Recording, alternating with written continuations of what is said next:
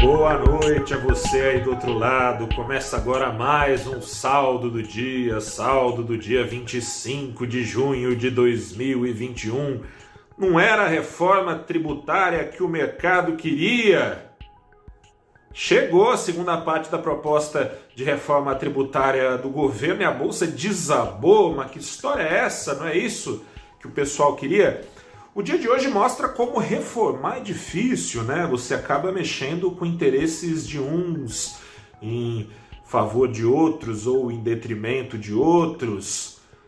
O que pegou foi o seguinte, bom, enfim, já falei aqui o lead, né? O começo aqui, o, a, o principal que aconteceu, o bolsa desabou no detalhe, Ibovespa caiu 1,74% hoje, de volta à faixa dos 127 mil pontos, enquanto o dólar apagou um pedacinho só, é bem, é bem verdade, da valorização acumulada pelo real ao longo da semana. O dólar subiu hoje 0,7% aos R$ 4,93 centavos, enquanto o Ibovespa, não falei o acumulado, acumulou na semana queda, queda de 0,9%. Seguinte, o governo apresentou a segunda parte de reforma tributária, especialmente dedicada a reformar o imposto de renda, o leão.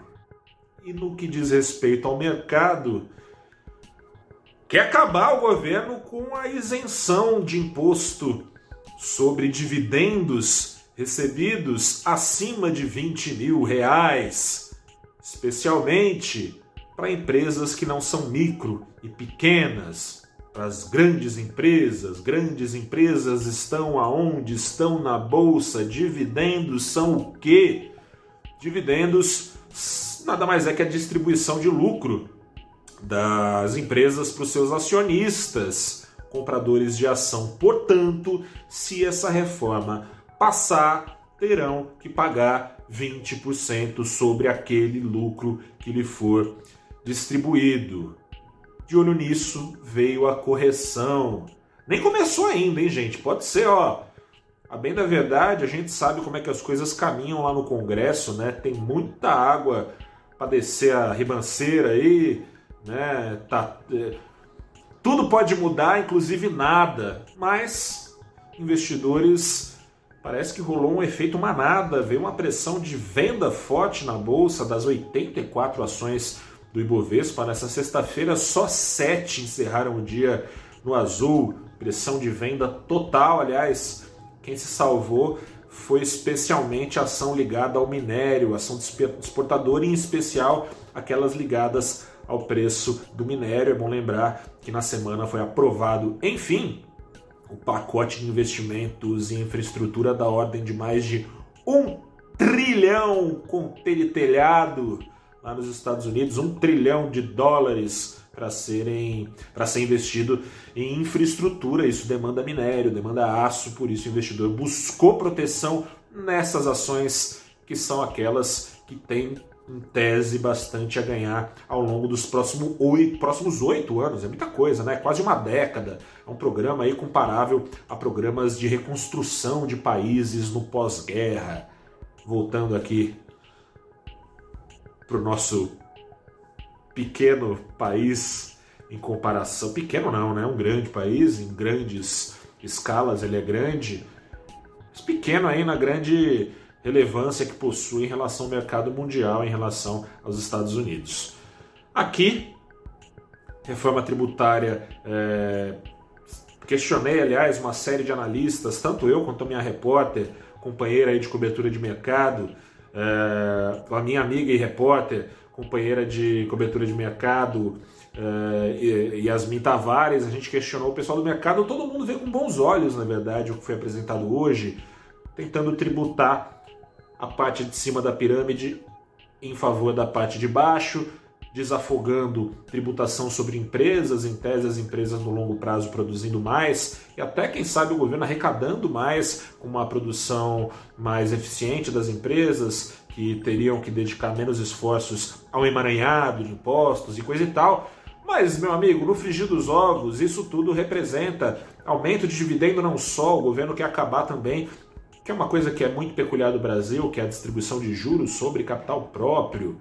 O governo quer acabar com essa possibilidade, que é um jeito que as empresas têm de abater imposto de renda. O governo quer tributar os fundos exclusivos, que são fundos em que grandes investidores únicos dão um jeito de investir que são isentos só com uma cota única nesse fundo, esse fundo fica isento de imposto de renda, o governo quer acabar com isso também, é, o governo, enfim, até que tem andado nessa reforma com essa parte com progressividade, né? talvez deixando menos regressiva a tabela do imposto de renda.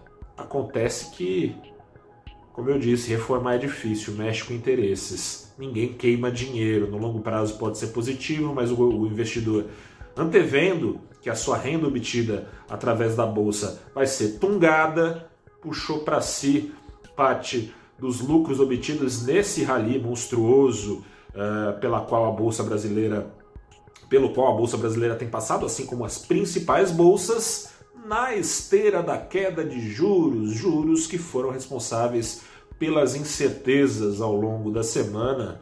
Se somaram então incertezas, né? Antes eram só os juros, agora incertezas tributárias. Sobre os juros, incerteza demais, pouca é bobagem. Os juros seguem aí, em especial, embora os juros brasileiros também tragam dúvidas, né? A gente não sabe qual vai ser a intensidade, sabe o que vai acontecer, mas não sabe qual vai ser a intensidade pelos próximos tempos do puxão para cima na Selic.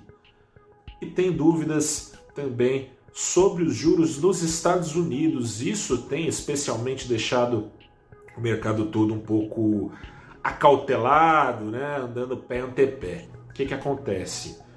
Antes de subir os juros, que o Fed antecipou essa alta, né, inclusive para 2023, tem gente do Fed falando até em 2022, já no ano que vem. Antes disso, o Fed pretende começar a diminuir a injeção de dólares impressos e jogados para dentro dos mercados de risco com a recompra de títulos.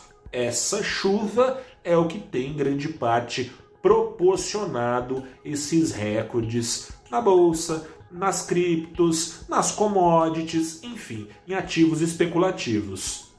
Quando o Fed resolver tirar o time de campo, a bolha pode começar, no melhor dos casos, a murchar, vai diminuir o patamar de preços, tende a diminuir o patamar de preços que foi atingido na crise, em plena crise, né?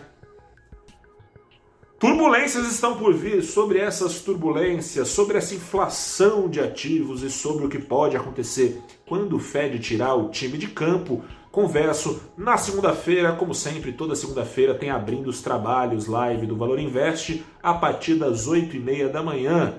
Convidados dessa vez são a Marcela Rocha, que é economista-chefe da Acreditas Investimentos, e também mais uma vez aqui com a gente o professor do IBMEC Rio de Janeiro, Alexandre Espírito Santo, economista-chefe da Orma e colaborador, meu colega de Valor Invest. Fico por aqui, convido a bater um papo com a gente. A gente vai falar também um pouco sobre essa reforma tributária, o que que vem por aí. Enquanto isso, se cuide, a pandemia não acabou, infelizmente. Aliás, falar em pandemia, CPI tá pegando fogo.